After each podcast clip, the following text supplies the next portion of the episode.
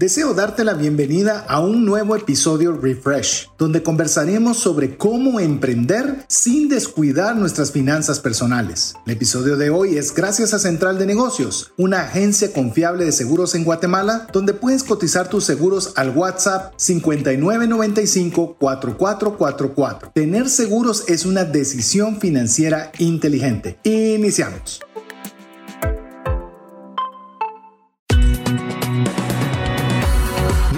Mirada va más allá de los límites naturales. Nuestro objetivo, darte herramientas que puedan ayudarte a tomar decisiones financieras inteligentes.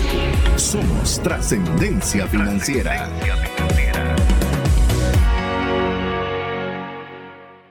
Soy César Tánchez y si pudiera sería un nómada. Viajaría todo el tiempo sin importarme no tener una residencia permanente. Mi nombre es Mario López Salguero. Cuando estudiaba en la universidad, ganamos con mi equipo el campeonato de beliche de la Facultad de Ingeniería.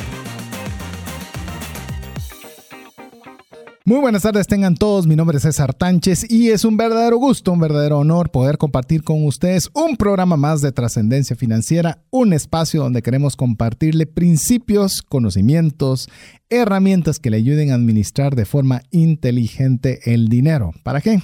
para honrar a Dios con la buena administración de los recursos, por supuesto, también para tener lo suficiente para nuestra familia, para los deseos, necesidades, pero también que tengamos más que suficiente para poder compartir también con una mano amiga. Así que si usted le hace sentido la misión, visión, propósito, objetivo de trascendencia financiera, pues eh, le damos la cordial bienvenida, ya sea que usted sea la primera vez que esté escuchando el programa o sea de los amigos que ya tienen buen tiempo de estar con nosotros. A ambos les damos la bienvenida y como siempre haremos nuestro mejor esfuerzo para que usted pueda sacarle un retorno al tiempo invertido, que valga la pena el haber escuchado el programa en lugar de haber hecho cualquier otra actividad. Así que con esa eh, bienvenida inicial, quiero también darle la bienvenida a mi amigo, co-anfitrión Mario López Alguero. Bienvenido, Mario. Muchísimas gracias, César. Amigos, es un gran placer poder estar con ustedes el día de hoy en el horario que nos estén escuchando. Puede ser en la mañana, en la tarde, pueden estar escuchándonos en el carro o nos pueden escuchar mientras hacen otras actividades.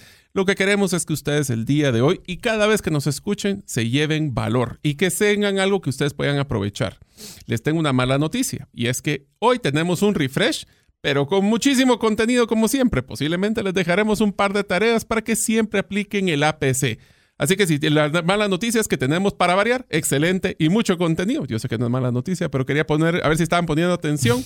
Así que bienvenidos a Trascendencia Financiera y hoy vamos a hablar de un tema súper interesante, César. Algo que, aunque hicimos una serie completa, y que se llamaba Antes de Emprender, hace creo que más de un año, casi dos años. Uy, sí, ya buen, buenos episodios atrás. Buenos episodios atrás. Eh, si usted quiere escucharla, ya sabe que lo puede hacer a través del podcast eh, Trascendencia Financiera en cualquiera de los principales canales donde escuche música por internet.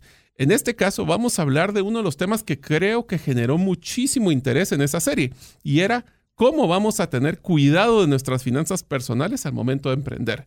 Así que si ustedes en algún momento están pensando en que quieren hacer una iniciativa, un producto, un servicio, alguna sociedad que quieren empezar a hacer en un futuro con un emprendimiento, este es como un checklist de las cosas que van a tener que aprender y cuidar para poder tener sus finanzas eh, personales de una forma sana y que no sea el emprendimiento una de las razones para el fracasar en nuestras finanzas. Así es. Eh, como bien lo describió Mario, vamos a hacer un recorrido desde cero, es decir, desde aquella persona que está pensando en emprender, pero cómo lo va a hacer tomando cuidado de sus finanzas personales, porque usualmente, como ya lo hemos conversado antes, eh, cuando uno tiene un emprendimiento es bien difícil dividir cuál es el dinero del emprendimiento y cuál es el dinero de mi bolsillo.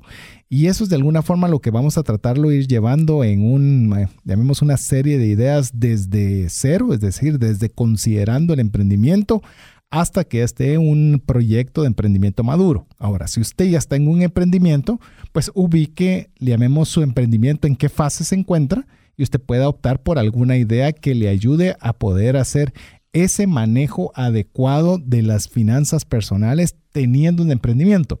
Porque cuando uno, uno Mario, uno tiene un salario, un salario de alguna forma, tus ingresos no dependen de los esfuerzos que haces. Quizás si estás en ventas, ¿verdad? Tal vez tengas una comisión y demás. pero la enorme mayoría de personas que tienen un salario tienen un ingreso y su preocupación máxima es, llamemos, eh, controlar sus finanzas personales. Pero cuando sos un emprendedor, tenés que controlar dos finanzas. Tienes que controlar las finanzas del emprendimiento y las finanzas personales. Y mantener ese justo equilibrio eh, no es una tarea tan fácil. Te voy a contar una historia, César, de creo que va a ejemplificar lo que vamos a hablar en el contenido. Eh, en un momento tuve la oportunidad, cuando estaba en la Asociación de Gerentes, a crear un programa, bueno, no crear, a ser parte de un programa de, que se llamaba PromiPyme, que era el programa de desarrollo de la pequeña y mediana empresa. Hicimos una iniciativa para ayudar a emprendedores en el altiplano y ayudamos a una señora, y te lo voy a dar para que, te, para que se rían, pero que vean que lo importante que es este tema. Encontramos que había una señora, voy a ponerle doña Juana, para ponerle un nombre X, que tenía una tortillería, pero tenía una tortillería muy popular. Ya tenía dos, tres personas que estaban haciendo las tortillas con ella, pero constantemente tenía problemas de que se quedaba sin efectivo para poder comprar la harina o para poder comprar el gas que utilizaban para las tortillas. Entonces nos pidieron ayuda para ver cómo es, y ella quería poner su segunda eh, oportunidad de crecer su tortillería. Su sucursal. Su sucursal, correcto. Entonces lo que hizo doña Juana es que nos, bueno, nosotros llegamos y le ayudamos y entonces encontramos que tenía un serio problema. Y es que eh, doña Juana tenía su esposo, que después de haber crecido tanto la tortillería, él le ayudaba a ella, que lo cual es muy bueno, y tenía tres hijos. Y constantemente llegaban a decirle, eh, mire mamá o mira, mira querida, necesito dinero para el gas, necesito dinero porque ahorita necesito unos libros y necesito... Entonces llegaba un punto, si vos has visto las personas, las señoras que utilizan los delantales, tienen como que un agujero, pero es un agujero continuo, es como un tubo en su delantal. De lado, o sea, es decir, puede ingresar su mano derecha y su mano izquierda y ambas se pueden tocar dentro, unir dentro de ese delantal. Imaginemos que tiene frío y puede tocarse los dedos para calentarse. Como si fuera un sudadero. Es un sudadero. Continuo, o con una, con una bolsa continua. Así es. Entonces, ¿qué pasó con doña Juana? Ella venía y estaba haciendo las transacciones, porque era la caja de la tortillería, y hacía todas sus transacciones, pero llegaba el hijo y le decía que necesitaba unos cuadernos y de ahí del dinero sacaba para poder darle al niño, que necesitaban el pagar la luz, también de ahí lo sacaba. Entonces nos dimos cuenta que uno de los problemas que, hablando de finanzas personales, es que ella tenía cruzado o contaminado las finanzas de su empresa con las finanzas de su familia. Adivina cuál fue la solución más importante y simple que hicimos. Eh, como ya me contaste la historia, yo ya sé la respuesta, así que mejor, amigo mío, imagínese usted qué es lo que a usted se le ocurriría si estaría en lugar de Mario y la comitiva que iba a ese lugar. En pocas palabras, lo que hicimos fue coserle el delantal. ¿Qué hicimos? Creamos dos bolsas. La bolsa del lado izquierdo aprendimos que era la del negocio y la del derecho le enseñamos a hacer un presupuesto familiar. Era gastos personales que tenían durante el transcurso del, día, o de la mañana. ¿Qué pasaba? Si necesitaban ustedes sacar el gas o la electricidad o los cuadernos de los niños, lo agarraba de la bolsa del lado derecho, teniendo una cantidad específica para gasto y si se acababa, pues tenía que averiguar qué había pasado, dónde se había gastado. Y del lado izquierdo era solo del negocio. Ese es el ejemplo de una de las, de las formas muy... ¿Qué pasó? Doña Juana logró estabilizar sus finanzas porque no se contaminó, logró manejar un presupuesto. En pocas palabras, amigos, logró hacer una planificación de flujo de caja, si quieren ponerle el nombre técnico. Y eso lo que hizo es que logró crecer y logró hacer su sucursal y le fue muy bien siempre y cuando sabiendo, y después se volvió la broma cuando estábamos llegando a visitarla, diciendo que qué tan sano tenía su mano izquierda y su mano derecha, sabiendo de que cada uno era diferente de finanzas. Esa parte todavía no me la habías contado, de, que había una forma de poder establecer cómo iba dependiendo la mano que fuera. Así es. Eh, inclusive quiero contarle, amigo, amiga, que vamos a tener eh, muy pronto una serie que estamos trabajando, que es de economía conductual y se va a dar cuenta incluso cómo funcionan esa forma de categorización en la mente en el momento del uso del dinero. Así que esté atento, que es una de las series que estamos ya poniéndola en carpintería. Pero bueno, Mario le ejemplificó de una forma muy práctica, como eh, de una forma muy sencilla también o muy cotidiana, algo que se hace cuando ya tenés un emprendimiento, donde ya tenés personas a tu cargo, donde tenés varias cuentas eh, a tu favor y donde hacemos esa, esa mezcla o esa, esa, llamemos, esa difícil diferenciación de cómo poder eh, administrar tu negocio eh, sin poner en riesgo tus finanzas personales. ¿A qué viene quizás esta, mm, llamemos la idea de hacer este programa? Eh, le puedo decir personalmente, he visto que los desastres financieros más grandes, pero los así, los horribles, no vienen de comprar un café de, 5 dólares 20 quetzales. De esos desastres financieros no vienen de un café de alto costo o de, de un costo por tasa elevado. No, vienen por emprendimientos mal realizados, donde comprometemos la economía de nuestra casa con alguna esperanza de hacer un emprendimiento bueno y comenzamos a hacer desastres. Entonces, realmente la idea es, de una forma, así como lo mencionaste de Doña Juana, de llevarlos por una expedición bien sencilla. Bien, bien sencilla. Son 10 puntos que queremos animarle a que usted pueda tenerlo. Y hablamos de emprendimiento, no importa si usted está asalariado o usted está en la empresarialidad, eh, porque obviamente nosotros podemos realizar emprendimientos, pero ¿cómo podemos hacerlos? Cuidando nuestras finanzas personales. Así que, ¿qué te parece, Mario, si iniciamos ya con el primero de estos puntos? Perfecto. Y solo quiero hacer una aclaración, César. Yo sé que lo que vamos a decir suena pues lógico y sonaría hasta cierto punto fácil. Pero cuando tenemos que pagar la planilla a un proveedor y no hay dinero en la caja de la empresa, ahí es donde se vuelve difícil porque entonces tenemos que ir a buscar de la mano derecha a ver cómo logramos subsidiar a la empresa mientras llega el punto de equilibrio. O sea que sí, comprendemos la situación, hemos estado ahí, nos ha tocado poner de dinero, pero lo que vamos a hacer es cómo tratamos con este listado que el primer punto, anotando sus ideas, que eso es lo primero que vamos a hablar, deberíamos de tratar de manejarlo de una forma ordenada. Porque lo peor que nos puede pasar, y César va a tener un déjà vu con lo que le voy a decir, a veces hacemos gastos de la empresa y se nos olvida, se nos olvida apuntarlos y después ni siquiera nos los pagamos de regreso. Incluso cuando hablamos de anotar, eh, bueno, vos dijiste, anotar tus ideas es el, el primer punto que queremos compartir con usted. ¿Por qué es importante? Punto número uno, anotar tiene un factor crucial, porque deja de estar solo en su cabeza y pasa a estar directamente en un lugar físico tangible que usted lo puede ver. Es más, eh, usted utilice herramientas electrónicas si a usted le parece bien. Eh, ¿Cuántos Evernotes tenemos nosotros? Por ejemplo, que nos gusta Evernote. Si usted no sabe qué es Evernote, tenemos un podcast que hicimos, un programa que se convirtió en podcast que se llama Evernote, lo puede ver, de cómo podemos tener esas ideas para que no se queden en el aire. Manejarlo físicamente a través de agendas eh, manejarlo a través de las notas de su teléfono, pero es crucial que usted anote y principalmente ideas. Póngase a pensar si usted quiere hacer un emprendimiento pero no sabe de qué. ¿Qué tal si su primera nota es ideas de emprendimiento? ¿Qué podría hacer con las virtudes, con los recursos, con lo que tengo? ¿Qué podría hacer de emprendimiento? Ahora, si usted tiene un emprendimiento, qué nuevo producto podría tener, cómo lo podría vender mejor, qué otros clientes podrían serle interesantes, qué otros usos puede tener el mismo producto.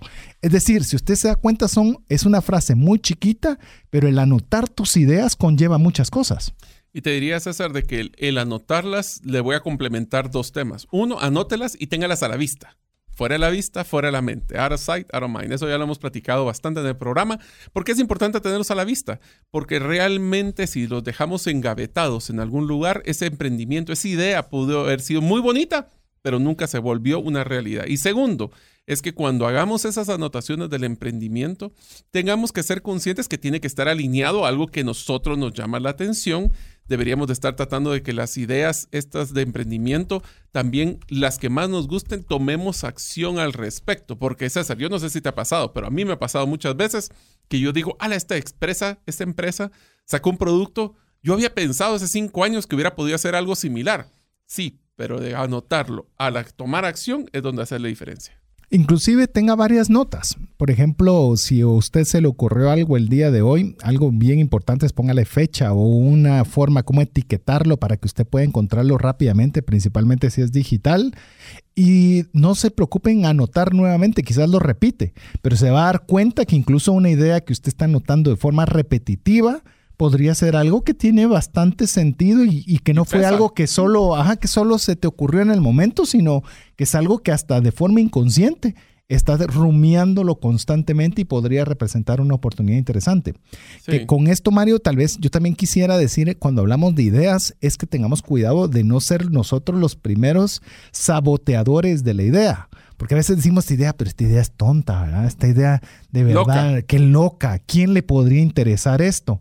Miren, las ideas más locas. Es más, quiero contarte algo, Mario, que acabo de leer, amigo y amiga. Miren, me dejó, creo que se los compartí en algún grupo a Mario y a algunos amigos, en el cual estaba sentado en cierta oportunidad Warren Buffett, una persona que admiro en el tema financiero, estaba sentado con Elon Musk y le dice, Elon Musk, para que se lo conozca, es el creador de, o el fundador de Tesla, de estos vehículos Tesla, también están con tema de aeroespacial, de, de economía energética, bueno, el tipo es un genio. Hoy por hoy, por lo menos al momento de estar nosotros en el programa, es el hombre más rico del mundo. Eh, pero sabe algo curioso, cuando le planteó su idea en sus meros orígenes, la, opinión de, estos, de este inversionista súper alto, le dijo, mira, no creo que tenga sentido tu idea, es algo que creo que no, no le veo yo un potencial de negocios. Y él dijo, me gusta tanto la idea que le voy a dar una oportunidad. Es más, un consejo de una persona admirable, pero él tenía esa corazonada de que era algo que le apasionaba y que podía tener la posibilidad de éxito, es donde nosotros mismos, incluso hasta por consejo de personas muy capacitadas, deberíamos tener también esa, esa, darnos esa oportunidad de probar algo que nosotros le tenemos fe o creemos que tiene un potencial. Te diría de que el, el no ya siempre está dado. O sea, problemas y excusas. Y yo voy a utilizar una fórmula mágica matemática, César, que dice que X es igual a X, no es X igual a Y más excusas. O sea, nosotros podemos encontrarle mil cosas por las cuales un emprendimiento, una idea no puede funcionar. Yo los invito a que solo cambien una palabra. En vez de decir no puedo, a decir cómo sí podría.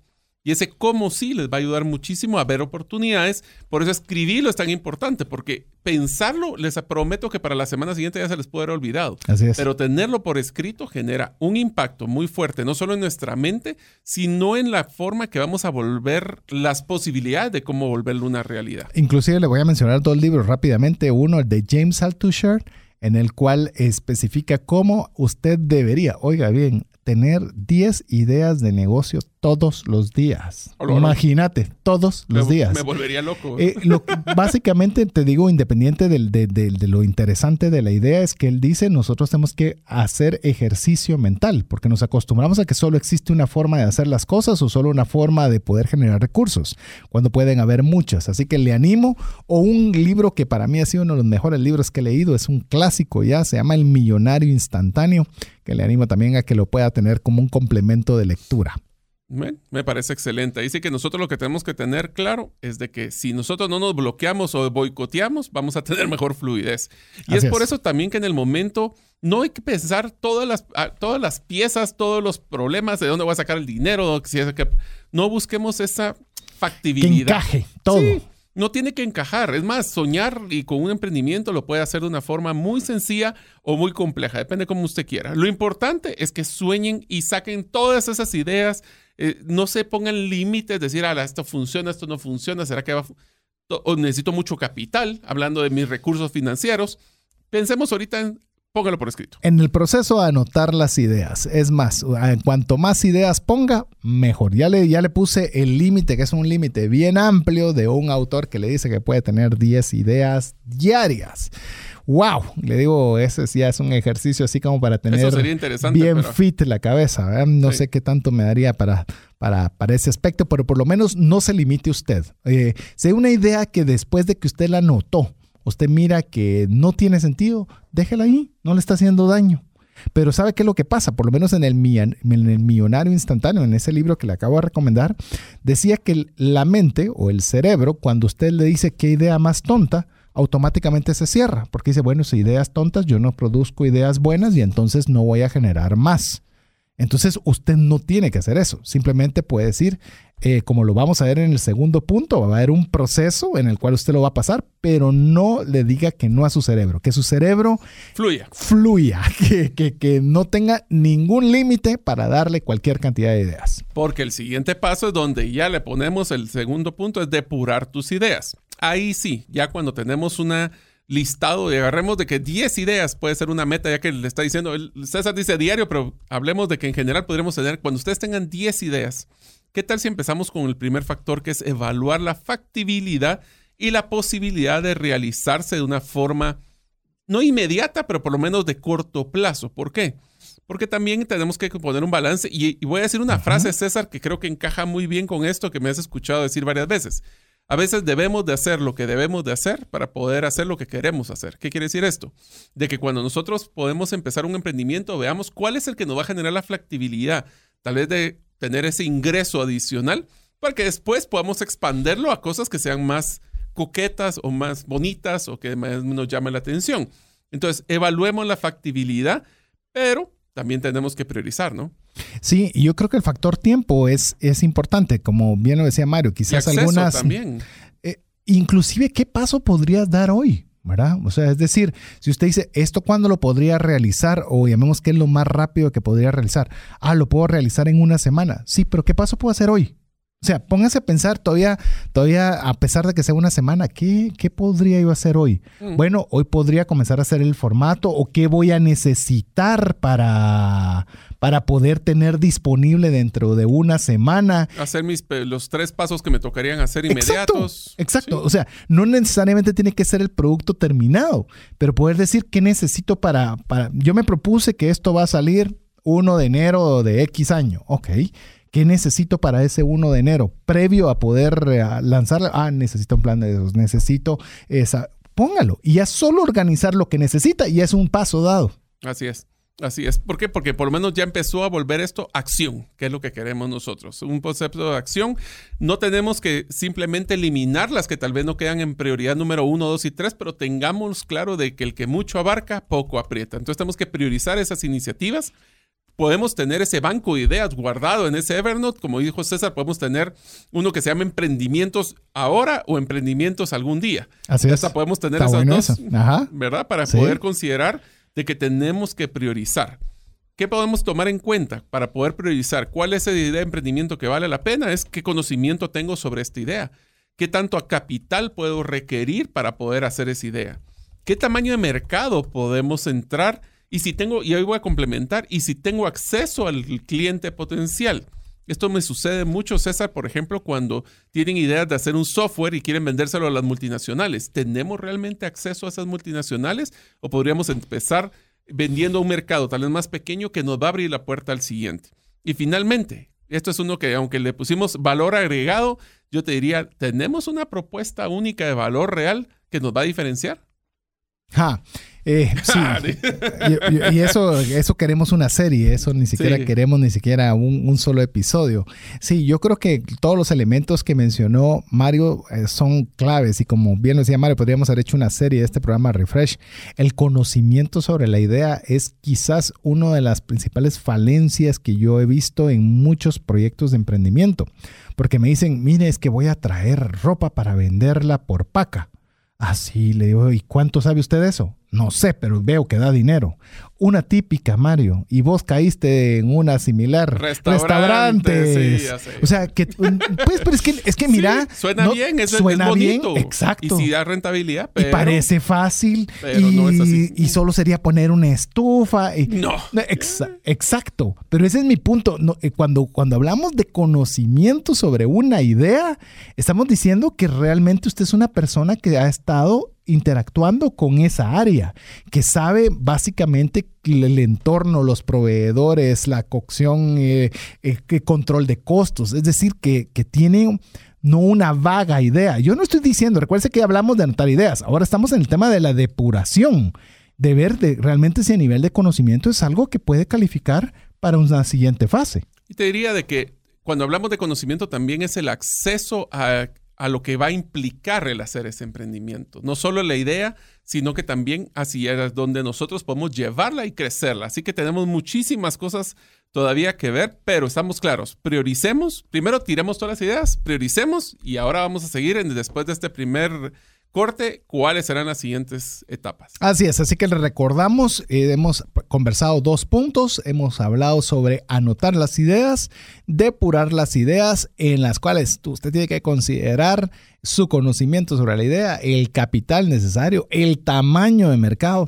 Tal vez al regresar le voy a comentar algo que, algo que aprendí muy temprano cuando estudiaba mercadeo, valor agregado que usted quiere dar y aún así tiene que relajarse porque está todavía en la etapa creativa. Así que bueno, lo dejamos que usted nos escriba al WhatsApp más 502 59 19 05 42 y sea parte activa de la comunidad de trascendencia financiera, que significa ser parte de la actividad de, perdón, de la comunidad activa, significa que usted tiene que practicar lo que se llama el APC, aprender, practicar y compartir. Así que lo dejamos que usted nos escriba al WhatsApp y estamos en breve con usted. ¿Te gustaría aprender a invertir en criptomonedas y también a realizar una estrategia de inversión? Te animo a llevar los cursos que hemos desarrollado con este tema en herramientasprácticas.com.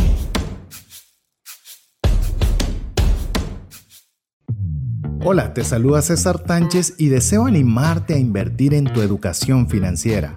Te recomiendo adquirir el libro Más rápido y más lejos en sus finanzas, en el que obtendrás un mapa de 5 pasos para tener una vida abundante y feliz. Solicita el tuyo al 4236-0263 o si vives fuera de las fronteras de Guatemala, puedes adquirirlo en formato digital o físico por medio de Amazon.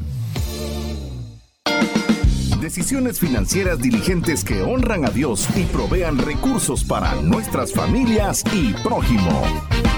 Así es, agradecemos cada uno de los mensajes. Por favor, no deje divertirnos solo. Sea usted parte de la comunidad de trascendencia financiera escribiéndonos al WhatsApp más 502 5919 05 42 y sea parte de nuestra comunidad. Es importante si es la primera vez o incluso usted ha escrito y ha visto que no recibe ningún mensaje de nuestra parte, es por una simple y sencilla razón. Es que usted no ha guardado aún ese número dentro de sus contactos. A menos de que usted lo haga, usted no va a recibir la información de nuestra parte que con mucho cariño, mucho esfuerzo, procuramos estarle enviando de parte nuestra. Así que sea parte, escríbanos y guarde ese número dentro de sus contactos. Lo repito una vez más, más 502 59 19 05 42.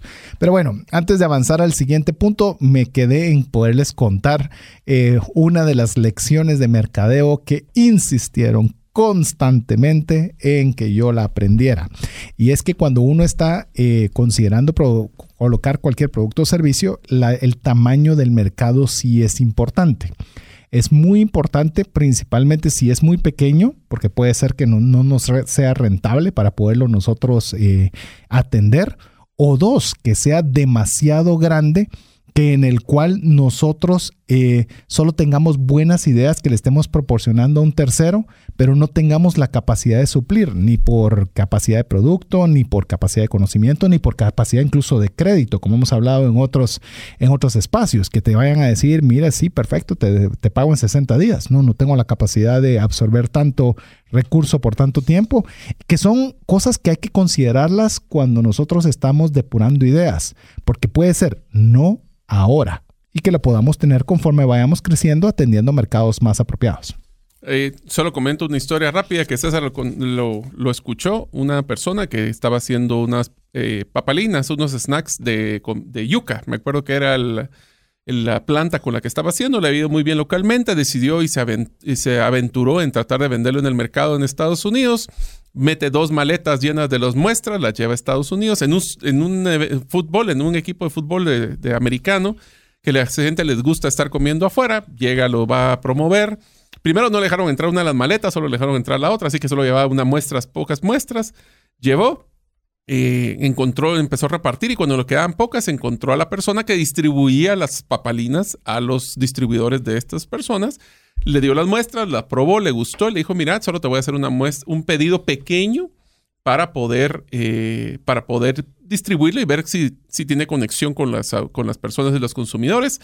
Em, para que se den una idea, esta persona, les voy a decir un número X, tenía para producir eh, dos contenedores de papalinas al año y la prueba pequeña fue de tres. Así que esta persona le iba a comprar con toda la producción de un año más 50% de la siguiente, la cual no pudo proveer y perdió una oportunidad porque trató de entrar a un mercado muy grande, como lo mencionaba César. Es más, vos contaste de alguien que conoces o escuchaste, yo te voy a contar una mía. Yo habiendo estudiado mercadeo, que me enseñaron este principio, el señor sabio dice, decide hacerlo él solito, ¿verdad? Él, comprobar que los maestros y que la literatura y que los libros no, tenían la razón, sino que yo podía desafiar desafiar los aprendizajes de otros.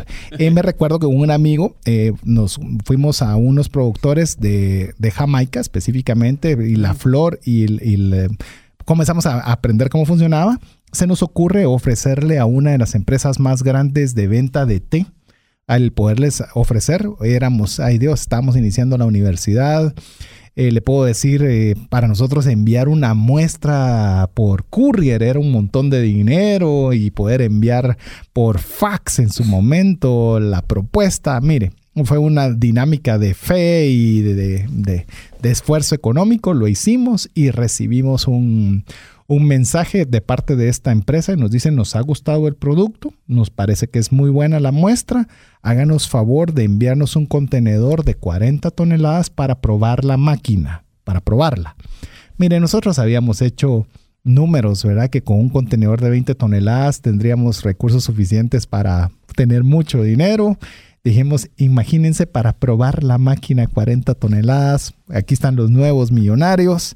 Nos vamos con los proveedores, que era una asociación que juntaba toda la Jamaica de distintos de sectores del país y nos dijo que en Guatemala la producción completa al año de todos, si no había ningún inconveniente de la agricultura, era de 40 toneladas. Y eso era lo que necesitaba esta empresa para, probar. una máquina. Así que ahí les digo, nos fuimos del cielo hasta la tierra sumamente rápido, pero eh, es parte del aprendizaje. Si nosotros sabemos o podemos intuir que, que el potencial cliente es muy grande, pues simplemente gastamos recursos y nos ilusionamos en balde.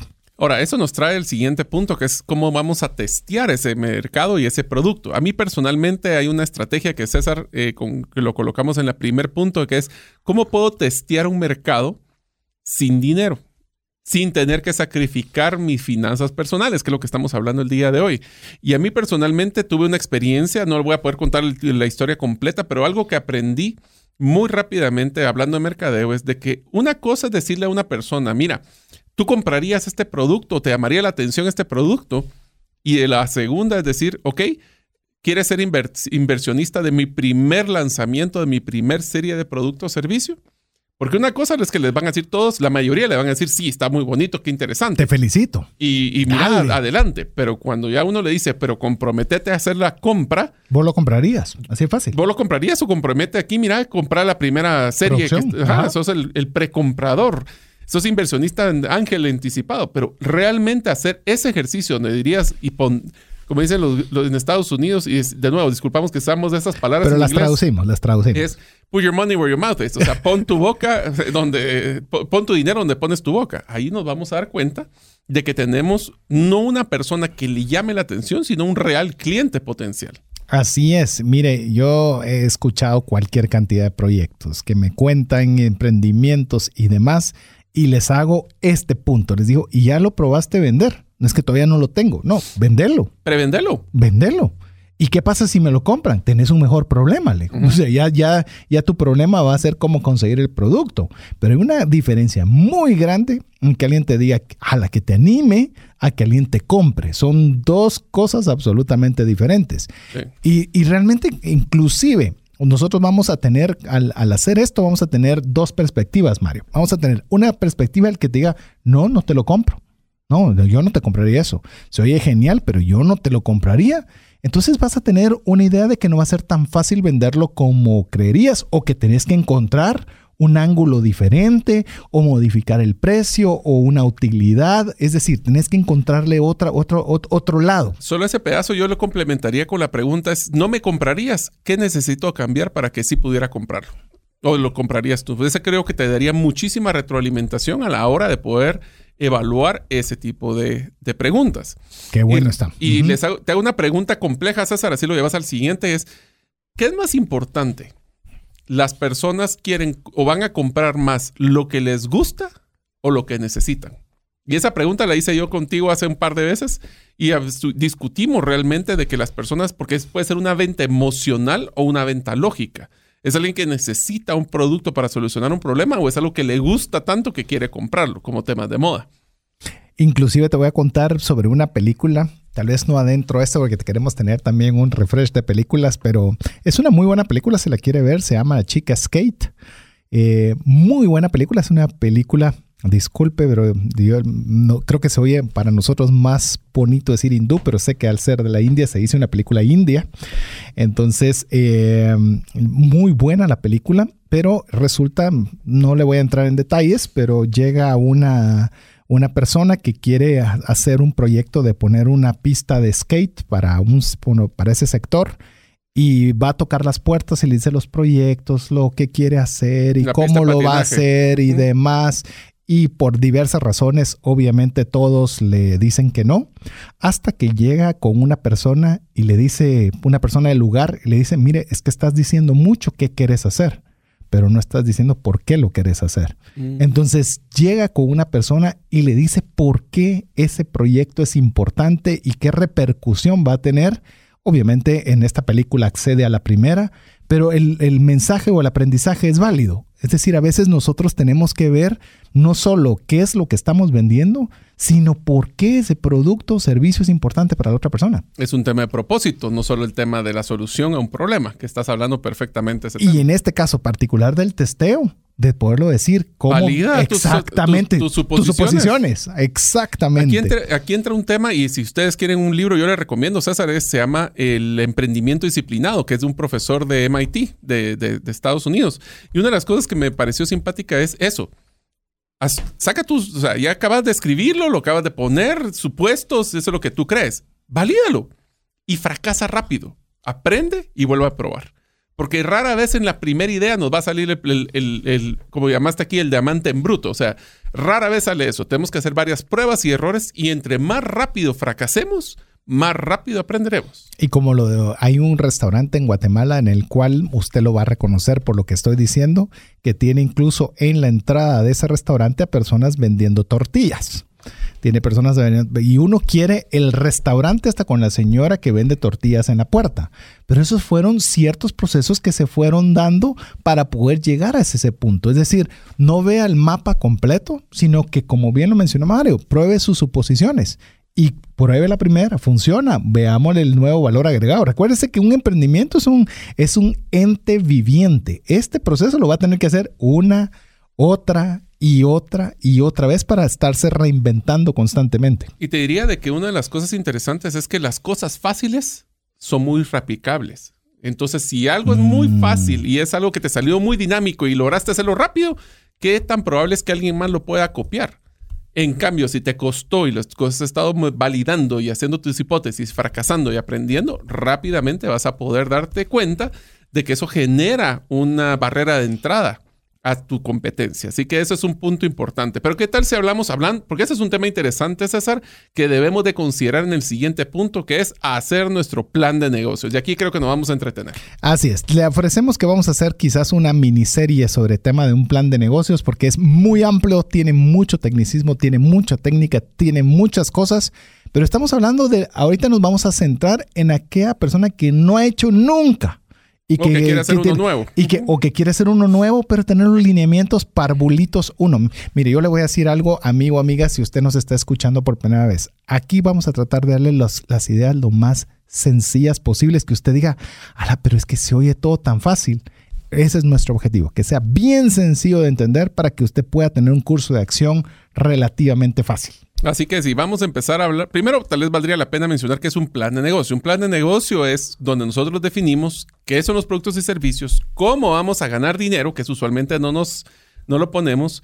El siguiente punto es qué es lo que vamos a necesitar de recursos, no solo dinero, también hay que tomar en cuenta recursos de tiempo, recursos de en personas especializadas, etcétera, para poder hacer ese sueño una realidad. De nuevo, no pretendan perfección, hagamos una propuesta donde decimos cuáles son. Y tampoco no se trata de hacer un estado de resultados o un estado financiero, no es conta. Aún. Aún, sí, ya vamos a llegar. Aún. Pero es un tema muy sencillo, es, ¿cuál es cómo vas a generar dinero. ¿Cómo vas a generar dinero? Entonces, una de las cosas es que tenemos que poner esa idea a trabajar. Es cómo, vamos, dónde vamos a vender, cuánto es lo que creemos que podemos vender. Eh, un ejercicio que hicimos con César una vez en un emprendimiento donde nos dio una bofetada a la idea porque nos estábamos poniendo muy coquetos o muy exquisitos. es que poníamos precios de venta muy altos y bajas unidades. Y después dijimos, bajemos la cantidad del precio, pero le subamos al volumen. Y de repente nos dimos cuenta de que para poder llegar a un punto de equilibrio teníamos que vender más que una multinacional. Entonces, ahí vamos haciendo esos números para que puedan jugar entre lo que es la realidad y validar esos puntos en un modelo de negocios, empezando por ventas, creo yo. Yo creería, y se lo voy a decir eh, con mucho aprecio, mucho cariño, que después de la idea, este es el paso fundamental. Es decir, usted tiene que trazar literalmente con el papel y el lápiz hacia dónde quiere ir. Es, va a ser su brújula. Es decir, hacia dónde quiero ir. Es decir, tengo este producto, cuánto va a costar, cuánto espero de retorno, cuántos clientes, qué tipo de mercado voy a utilizar, necesito o no inversionistas, lo puedo hacer solo, lo voy a hacer con socios. Mire, le estoy tirando 50 mil ideas que cada una de ellas trae sus, propias implicaciones. Pero es importante que aunque esté usted de una forma muy artesanal, en ese su libro de notas, en su agenda, en su Evernote, usted comience a poner todo lo que le mencioné ahorita rápido, más lo que seguramente Mario le va a mencionar adicional y comience a buscar una respuesta a cada una de esas preguntas. Necesito a alguien más. ¿Será que lo, ¿Lo puedo hacer yo? Inclusive, hoy estábamos hablando con Mario antes de arrancar el programa en el cual estamos en un proyecto que va sobrepasar nuestras posibilidades de tiempo y de recursos y demás. Y esta era una, una de las, preguntas. Es decir, necesitamos ampliar las personas que nos ayuden en este proyecto. Y eso, ah, ¿dónde lo vamos a conseguir? Esa es otra subpregunta. y ahí, pero, pero llamemos, es una, un solo cuestionamiento le abre otro cuestionamiento, pero ya comienza poco a poco a profundizar y no que sean como aves en el cielo, que están volando, que no pasan nada, sino los comienza poco a poco a aterrizar en un plan. Yo te diría que una forma muy simple de ver un plan de negocios es de la siguiente forma. ¿Qué productos y servicios voy a vender? ¿Cuántos pienso vender? ¿Qué necesito para poder venderlos? Y cuánto, lo que me quede, cómo lo voy a manejar. Esa es una forma muy simple de poder verlo. Cuando hablamos de los recursos, aquí hay un error, César, y aquí es donde yo he visto de que las personas que emprenden se quedan, lo que llamamos, se quedan sin gasolina, que es en pocas palabras quedarse sin flujo o quedarse sin efectivo. Y es que tenemos que tomar en cuenta de que hay tres etapas en el proceso de un plan de negocio. Está el que previamente vamos a preparar el producto, vamos a validar las hipótesis, vamos a empezar a colocar el producto en la venta hasta que llegamos a la primera venta.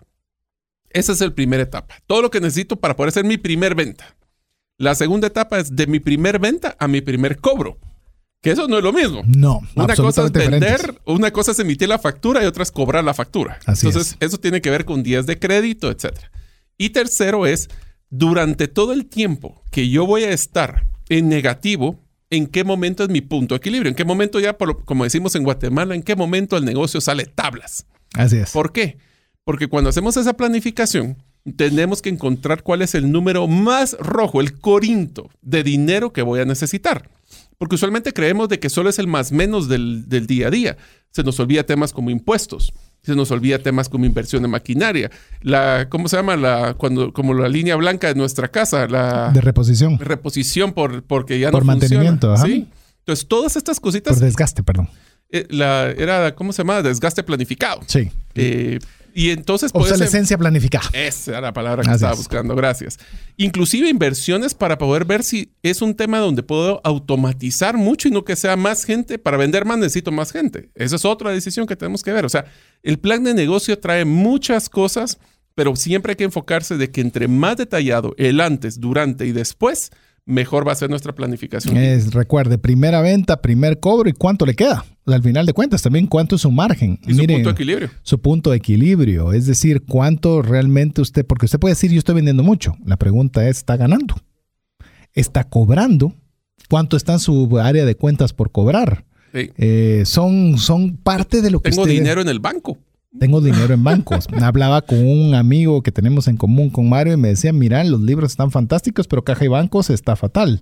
Y bueno, es mejor tenerlo al, revés, ¿no? Mejor porque si no tenés un buen libro, tampoco vas a tener después un buen caja y bancos. Entonces, ahí es donde vienen todas esas mezclas, pero tal vez nos estamos yendo un poquito, todavía le estamos tirando como que muchas ideas. Por eso es que le recomendamos que usted escuche el podcast y agarre papel y lápiz, Y le invierta tiempo, le ponga pausa, porque aquí vamos con una velocidad bastante amplia. Yo quiero decirle, no podría, no podría decirle que haga un plan de ventas sin incluir la parte que más me gusta, mercadeo y ventas.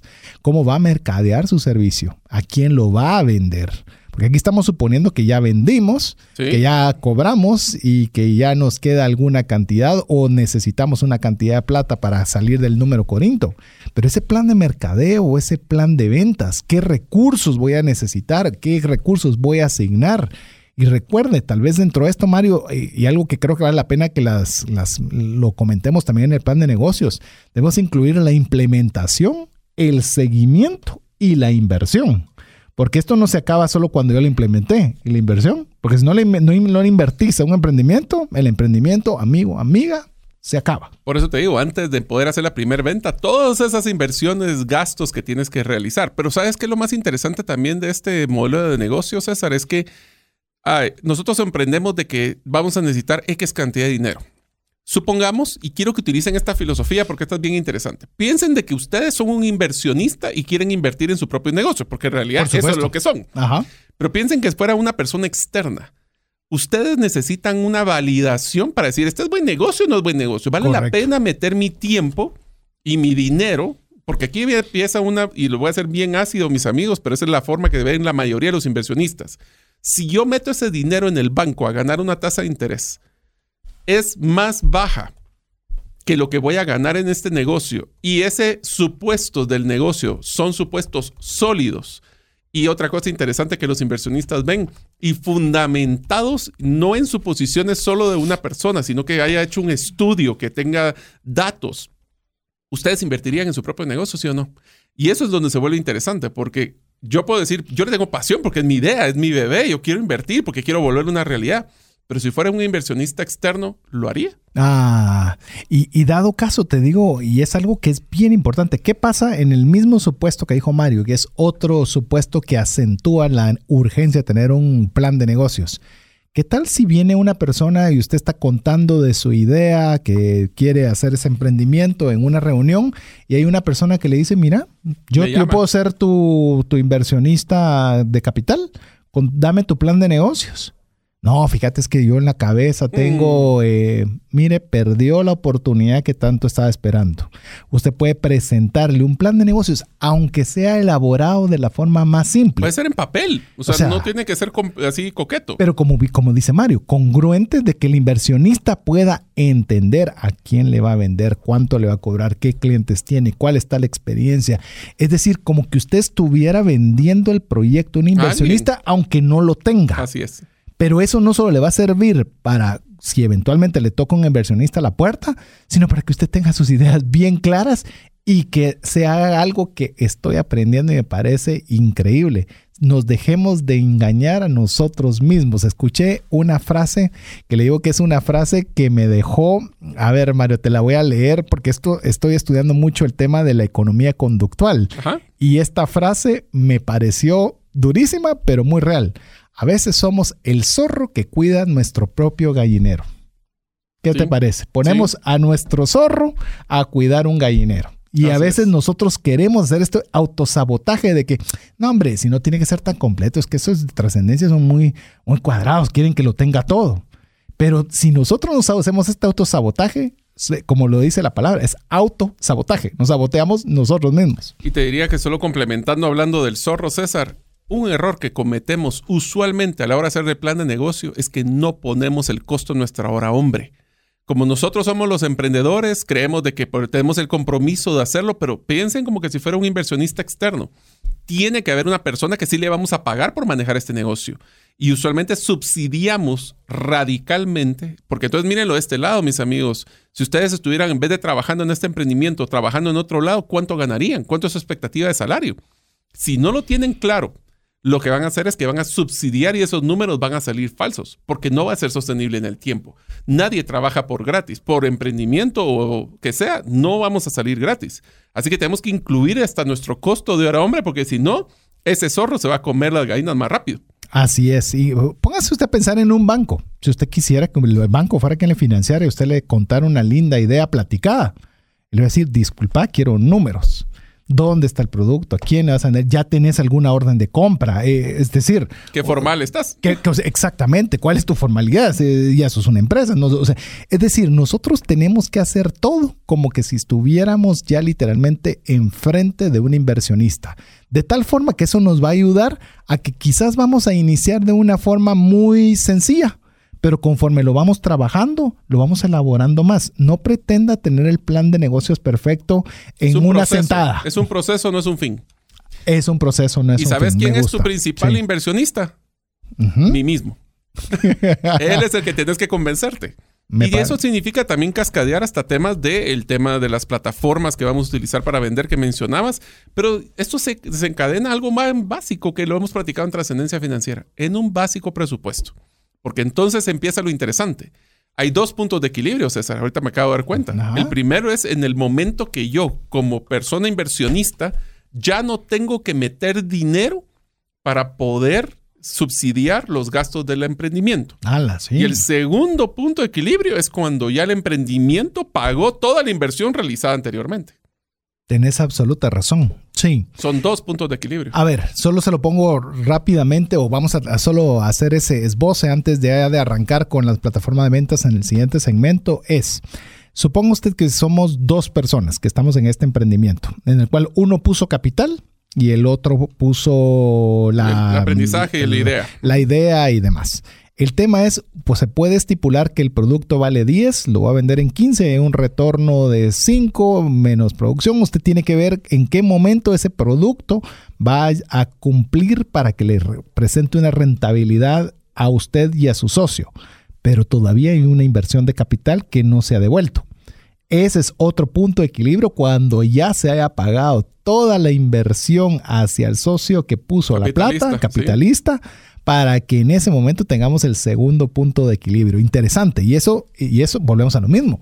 Si usted está queriendo hacer un plan de negocios para presentarle a un inversionista, ¿acaso un inversionista no querrá ver eso incluido en el plan de negocios? Por supuesto, ¿en qué momento me vas a devolver? pero esa es una pregunta interesante para después del corte. Es una persona que es inversionista, no nos va a dar tiempo para hablar en este programa, pero un inversionista debe, devolverle su inversión o es parte de su de tarjeta de entrada al proyecto. Es correcto. Eso es algo que hay que pensar. Es correcto, es totalmente correcto y le voy a anticipar la respuesta válida ambas. Todo hay que ponerlo en la mesa. Pongámoslo de vez. Eh, ponerlo en la mesa. Así que bueno, vamos a darle un espacio para que usted pueda eh, servirse nuevamente una taza de café, alguna bebida aquí para poder usted acompañarnos con papel y lápiz. O si usted está en el gimnasio, quiero decirles que yo normalmente escucho los podcasts en el gimnasio. Es la forma en la cual me entretengo mientras hago ejercicio. Así que si usted es igual que yo, pues enhorabuena. Le voy a agarre un sarbo de agua, pues si usted está ahí, un respiro. le queremos decir de que usted sea parte de la comunidad de trascendencia financiera escribiéndonos al WhatsApp más 502 59 19 05 42. No permita que nos sintamos solos, sino compártanos si hay alguno de las de lo que hemos compartido con usted que le sea de ayuda, que le esté agregando valor. Así que lo dejamos con importantes mensajes mientras usted nos escribe. ¿Te gustaría aprender a invertir en criptomonedas y también a realizar una estrategia de inversión? Te animo a llevar los cursos que hemos desarrollado con este tema en herramientasprácticas.com. No permitas que una enfermedad o fallecimiento inesperado destruya la economía familiar. Contrata un seguro de vida, gastos médicos o de bienes con expertos. Cotiza el tuyo al WhatsApp 5995 4444. Tener seguros es una decisión financiera inteligente. Mensajes vía WhatsApp 502 59190542. Agradecemos cada uno de los mensajes que usted nos envía al WhatsApp más 502 59 19 05 42. Le recordamos, por si usted no lo tenía todavía claro, que la persona más importante del programa es usted. Si usted eh, se pronuncia y nos manda algún, algún mensaje a través de ese medio, pues nos vamos a sentir muy halagados de saber de que estamos contribuyendo de alguna forma para ayudarle a trascender financieramente. Así que le recordamos más 502 59 19 05 2542 y que usted guarde ese número dentro de sus contactos para garantizarse de que nosotros recibamos los mensajes y que usted también reciba los mensajes de nuestra parte. Estamos en un programa Refresh turbo le vamos a poner a este, porque realmente estamos comentando demasiado. Creo que ya desarrollándolo, creo que lo debimos haber hecho una serie, pero bueno, ya estamos en un programa refresh, que es emprender cuidando nuestras finanzas personales, en las cuales hemos desarrollado hasta el momento, anotar las ideas, depurar las ideas. Eh, también estamos haciendo el tema de enfoque, donde nos vamos a hacer una concentración en aquella que sea la más relevante dentro de todas las alternativas que tenemos. Hacer un test, idealmente hasta sin dinero, para probar todas las todas las, eh, las propuestas o suposiciones que nosotros tenemos de lo que hemos planificado y hemos conversado sobre el plan de negocios. Ya que tenemos un plan de negocios, seguramente hemos incluido lo que es la plataforma de ventas. Entonces, cuando hablamos de plataforma de ventas, no solo tenemos que pensar en canales como lo que pensaríamos a nivel de tecnología, si lo va a hacer por redes sociales, si va a utilizar un CRM, que es un software, para, un sistema para poder controlar todo el proceso del embudo de ventas, que ese es otro tema que también tenemos pendiente, hacer el embudo de ventas. Sí. Eso lo, para que sepan, estamos preparando. Si se dan cuenta, no es que nos falte contenido, al revés, creo que nos abrumamos de todo lo que queremos hacer con ah, ustedes, pero eso demuestra nuestra pasión por darles valor a ustedes. Así que tenemos que simplificarnos la vida. Yo te diría, César, lo más importante de la plataforma de ventas es que dé seguimiento y que sea simple. Porque si se pone muy complicado, la verdad es que ya no le damos seguimiento.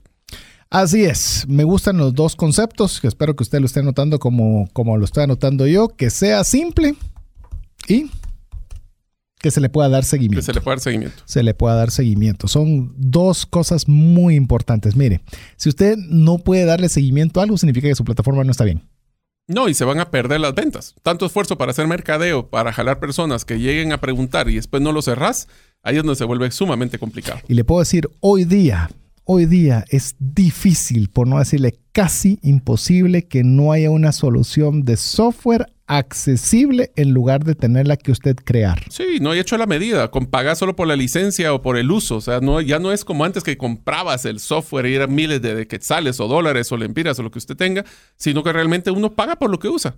Así es, y hay herramientas sumamente robustas, desde las que usted puede llevar en teléfono, las que usted podría llevar teléfono y computadora, pero busque alternativas que le ayuden a poder gestionar sus ventas. ¿Por qué? Porque las ventas va a venir la plata. O sea, sin ventas no hay empresa, no hay emprendimiento, no hay ingresos, no hay, nada.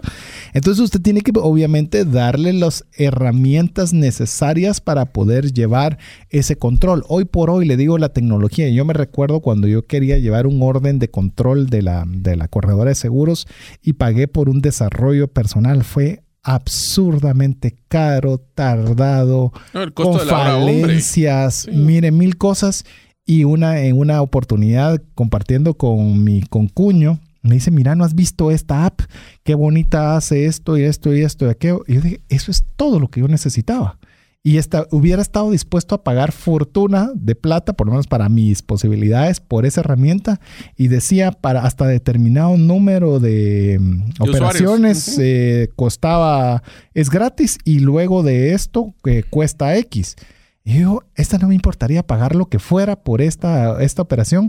Y vos sabes que hasta que esta empresa la compró otra que ya la cambió y la deshizo y ya, nos, ya, no, ya, no, ya no pudimos seguirla utilizando, vos sabes que nunca llegué al tope. Era tan robusta, tan bien hecha, tan, tan extraordinaria, que incluso fue una solución gratuita. O sea, entonces, amigo, amiga, tómese el tiempo de ver cómo puede obtener usted de una forma tecnológica, aprovechar la tecnología para usted, no solo para la administración y gestión, sino también para la venta. Sí, ahorita se pueden hacer automatizaciones de los embudos de venta donde las, eh, bueno, si quiere usted saber una plataforma para automatizar su gestión de, las, de la comunicación de sus clientes con ustedes, busque nuestro episodio de WhatsApp for Business, el WhatsApp para negocios, donde le enseñamos varias herramientas de cómo poder automatizar su atención al cliente.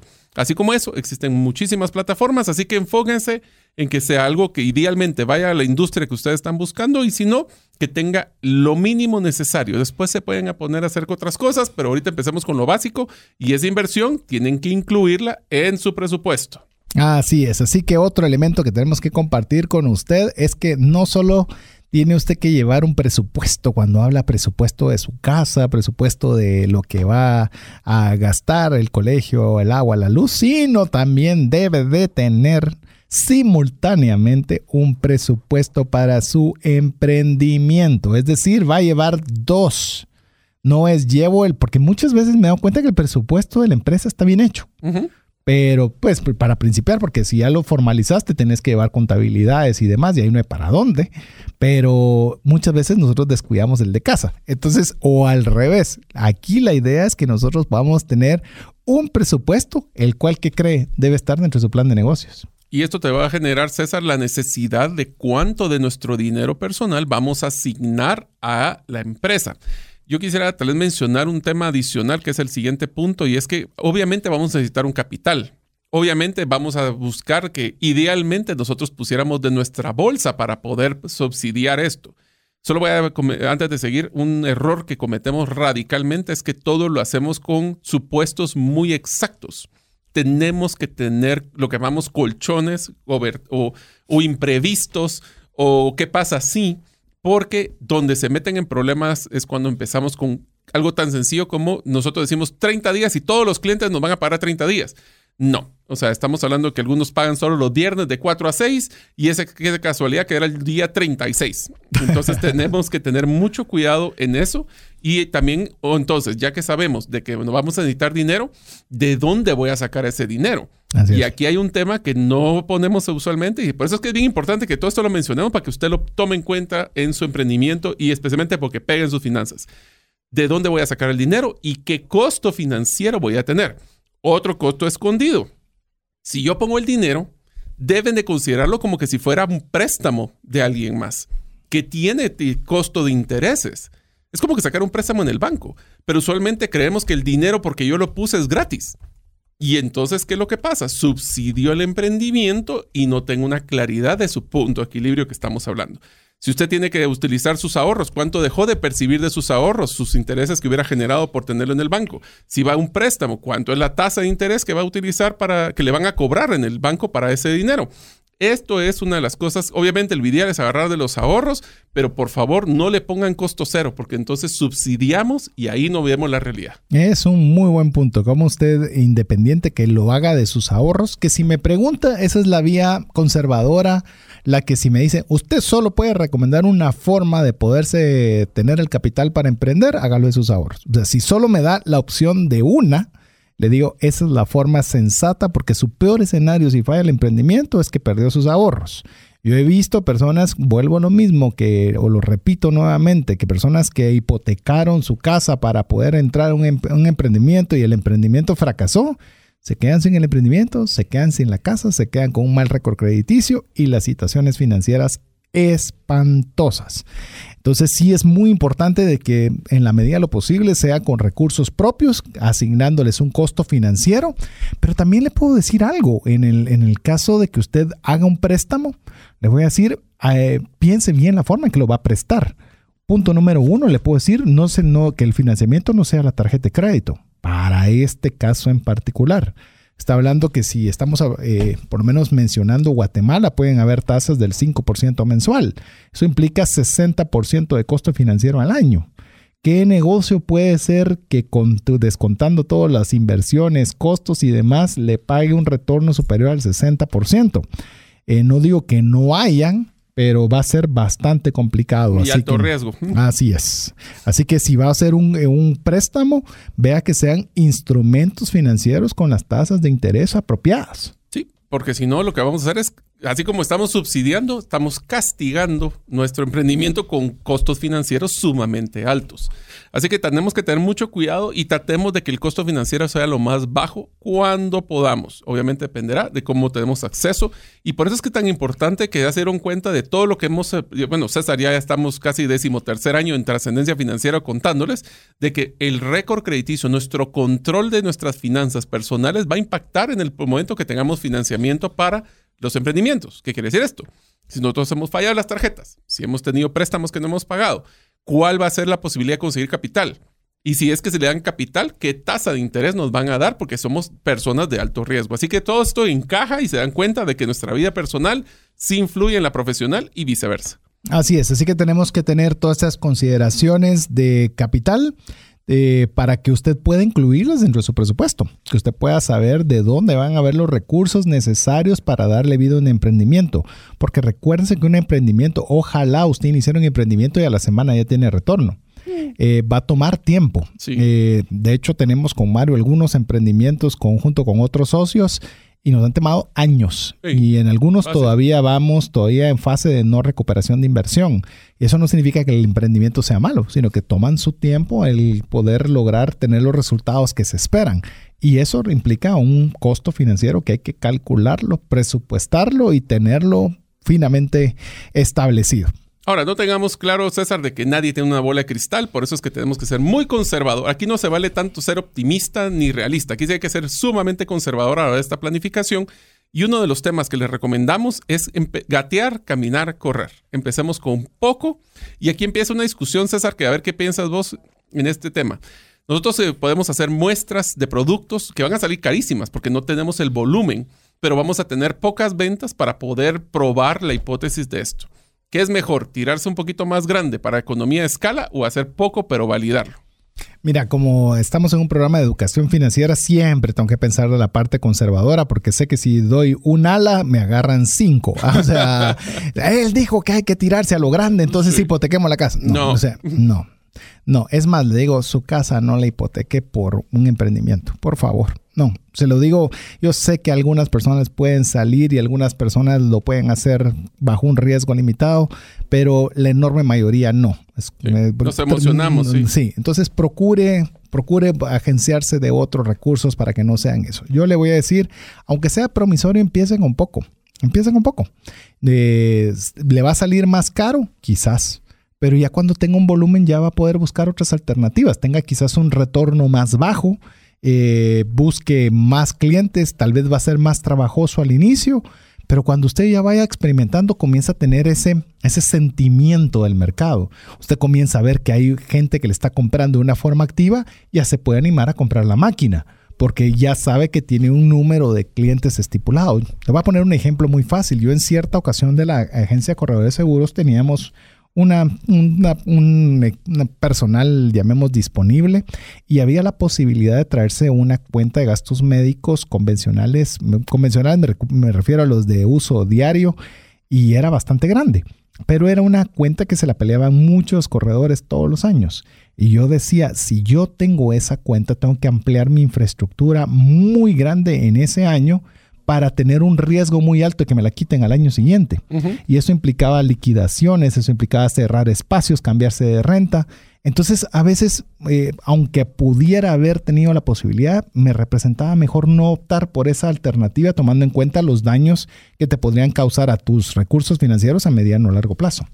Regresamos al punto, o sea, riesgos controlados. Riesgos controlados. Esa, parte me gusta. Sí, porque sí, realmente todos queremos hacer a lo grande, pero si no probamos, si no provalidamos, podemos perder a lo grande. Así que tenemos que tener mucho cuidado. Pero eso también genera otros tipos de, intereses y también vamos validando nuestras ideas. Te voy a contar una, una, anécdota brevemente con esto porque me pasó. Eh, tenemos que tener cuidado con la estacionalidad. ¿Qué significa ah, estacionalidad? Que usted hace un negocio grande y se emociona y dice, este es un mega negocio y entonces voy a meterlo todo en esto porque veo que dan. Y de repente usted se da cuenta que ya no ya no, ya no, ya no le compraron. Y que resultó que ser una compra de estación o una compra particular por una razón. Cuando estaba en estas dinámicas de ver qué exportaba y qué importaba, eh, cuando mencioné lo de la rosa de Jamaica, también hubo la posibilidad de poder vender achote a México. Achote se utiliza como condimento o se utiliza como colorante, cualquiera de las dos situaciones. Y nos vino un pedido bien interesante de México, el cual nosotros otra vez muy emocionados de que ya íbamos a tener un cliente recurrente en un país con un volumen tan grande y nos compró una sola vez y nunca más nos volvió a comprar. ¿Y qué fue lo que pasó? Resultó que en una etapa determinada hubo una cosecha que no se dio entonces nos compraron en esa oportunidad, pero después ya las condiciones de clima fueron favorables y nunca más tuvieron que comprarnos. ¿Qué hubiera pasado si nosotros nos hubiéramos ido a creer que eso iba a ser una constante y haber invertido apropiadamente pensando, suponiendo que así iba a ser siempre, sin investigar cuál fue la causa de la compra? ahí es donde le animamos a que sea también conservador. No, y te diría solo para que se den una idea, amigos, esto sucedió el año pasado con todas las personas que compran productos para Navidad, que tuvieron serios problemas de logística y se quedaron, es más, están entregándoles todavía el próximo mes a las personas que tenían producto para fin de año. Así que hasta ese tipo de cosas de comportamientos cíclicos tenemos que encontrar. Así es. Así que yo le diría, César, que el siguiente punto es la base y ya lo mencionamos. Tenemos que tener paciencia, darle tiempo al tiempo porque todo lo bueno requiere tiempo. Tiempo en validar, tiempo en probar. Y si fuera fácil, cualquiera emprendería. Así que también tenemos que tener claro. Y sí voy a complementar un tema antes de, seguir con el de, de paciencia. Y es uno de los factores para tener paciencia es que nos entusiasme y nos motive el emprendimiento. ¿Qué quiere decir esto? Hay un factor de salario emocional, de entusiasmo por el que, por la razón que ya nos hicimos el restaurante, porque nadie le apasionaba el modelo de, de estar atendiendo un restaurante fines de semana y horarios extendidos. O sea, ese factor es el que te va a ayudar a tener paciencia, no solo porque estás cumpliendo tus supuestos, sino porque estás teniendo un retorno emocional muy bueno. Sí, si usted se, se, está dando cuenta, con Mario estamos contando casi que todas las historias de nuestros, emprendimientos, emprendimientos. Lo bueno, lo malo y lo feo. De alguna forma estamos consolidando en cada uno de ellos, porque mire, cuando le decimos paciencia, se ve una palabra que le puede gustar o no le puede gustar. La paciencia, dependiendo a, a qué persona sea, le gusta o no le gusta, pero todo requiere una curva de aprendizaje y requiere una curva de inversión, requiere una curva de creación de procesos, requiere una curva de diligencia, requiere una curva de investigación.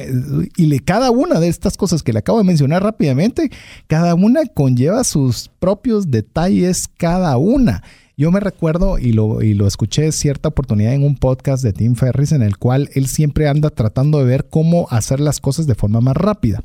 Y le preguntaba a una de las personas que literalmente escalaba roca, rocas eh, libres, es decir, eh, que van esas que son esas paredes verticales y en pequeños espacios tienen que ir subiendo con dedos y pies. Y él le dice, mira, ¿cómo puedo hacer yo para que mi curva de, de poder hacer eso sea más rápido? Y le dice, es imposible. ¿Y por qué es imposible? Porque según él todo se podía.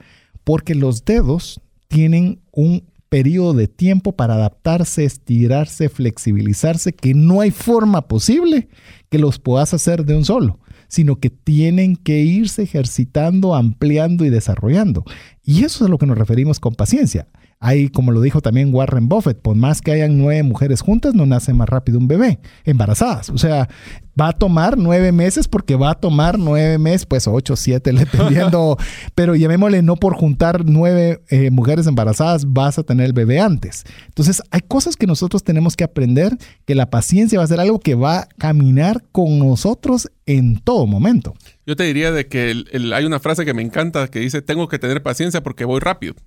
así es, rápido porque precisa, decía mi abuelito. Así es. Y yo solo complementaría la paciencia a que también tenemos que manejarla y complementarla con la persistencia. Mm. Porque la paciencia, yo puedo tener mucha paciencia, pero tenemos que ser persistentes y consistentes, diría inclusive, de tratar de avanzar en nuestro emprendimiento. De, hecho, perdona, ahorita que mencionaste la perseverancia, yo quiero decirles, si usted busca, busca en Google, ¿verdad? Perseverancia estratégica, ahí hay un, va a encontrar fácilmente una conferencia que di sobre esta temática hace buen tiempo, quizás Nunca me imaginé que iba a tener tantas visualizaciones, una conferencia de una hora treinta, pero es una de las principales falencias que me he dado cuenta que muchos tenemos, que no somos no solo perseverante, porque perseverante puedes caer en necio, ¿verdad? Que querés como pura necedad hacer algo. Pero la perseverancia estratégica, con un enfoque, con un camino, con, con una trazabilidad, un propósito, ahí te marca la diferencia, perdona. Así es, y entonces esto nos lleva al siguiente punto, que es tomar decisiones no como dueño, sino como empleado o administrador, que era lo que platicábamos. Ya vimos varios roles, ¿te das cuenta? Tenemos el del emprendedor o el creador, el de como que fuéramos un inversionista externo y ahora vamos a ver como que si fuéramos el administrador de un negocio y no el dueño, ya que eso nos va a ayudar a evitar el apego emocional de la iniciativa. De nuevo, regresamos. Yo sé que es difícil porque cada uno de los emprendimientos es como que tuvieras un niño es nuestro bebé. Le dedicamos horas, sufrimiento, sacrificio y por eso es que le tenemos el apego emocional. Pero te voy a dar un dato bien interesante, César. Hace como unos cinco años tuve la oportunidad de entrevistar a unos emprendedores guatemaltecos muy exitosos, multinacionales. Y a los tres que estuvimos haciendo esa entrevista, les hice la misma pregunta. ¿Cuál es el error que a usted le gustaría evitar en cualquiera, eh, en, su carrera profesional? Y los tres me contestaron lo mismo. Haber mantenido un emprendimiento más lejos de lo que era, su lo que era factible para el negocio. En pocas palabras, ese apego emocional hace que nosotros todavía, es que todavía le puede dar, va a regresar o va a tener potencial o todavía no está muerto. Eso significa perder y eso va a requerir capital de nosotros para mantener a un zombie. A un muerto viviente que simplemente porque nos cayó bien no lo soltamos.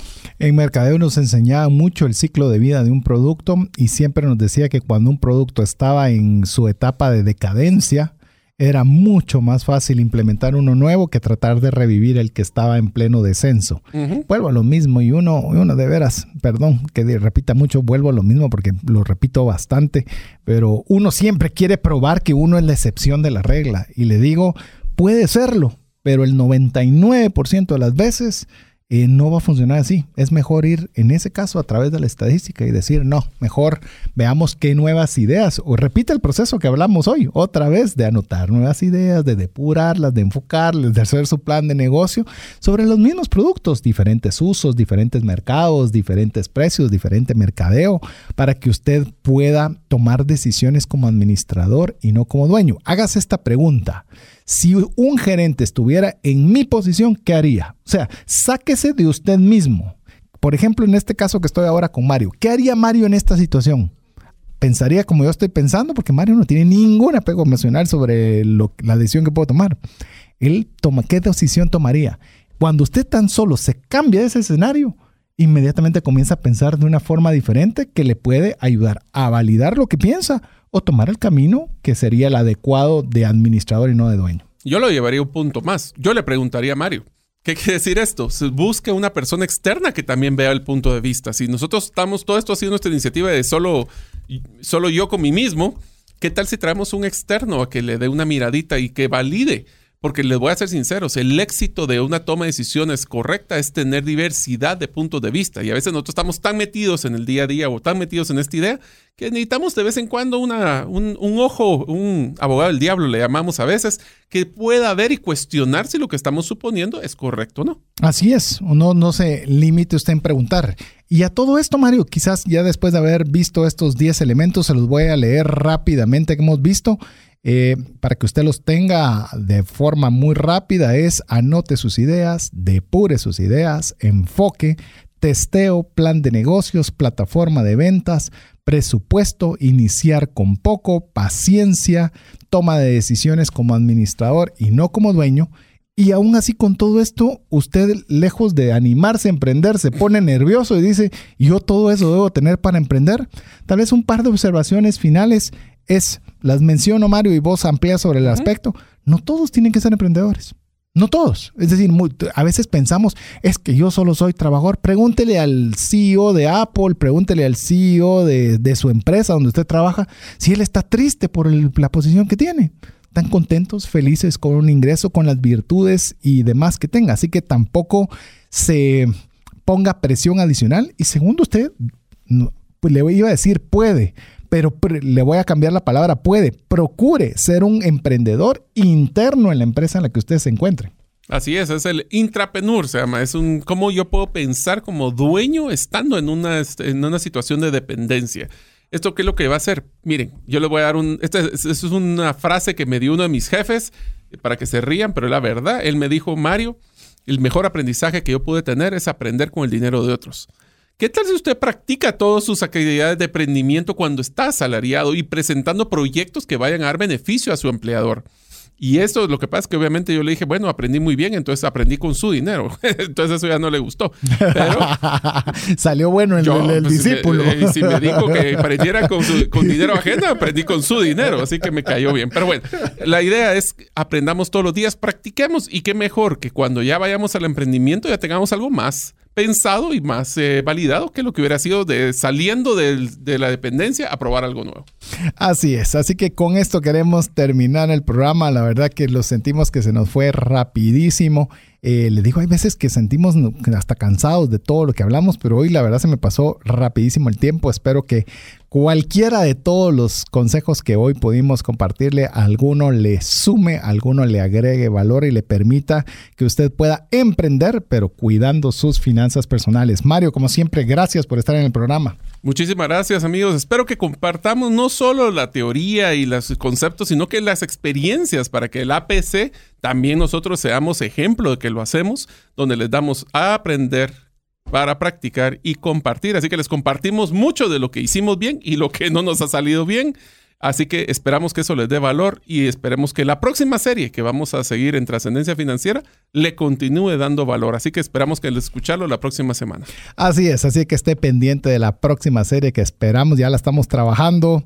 Va a estar interesante, no le vamos a decir aún cuál es, así que tendrá que esperar usted la próxima semana. Eh, para poder saber cuál será la serie que iniciamos y esperamos contar con el favor de su audiencia si Dios no lo permite. Así que mientras eso llega, en nombre de Mario López Alguero, Jeff en los controles, su servidor César Tánchez, esperamos que el programa haya sido de ayuda y bendición. Que Dios le bendiga. Por hoy, esto es todo. Esperamos contar con el favor de tu audiencia en un programa más de Trascendencia Financiera. Esta es una producción de iRadios Guatemala Centroamérica.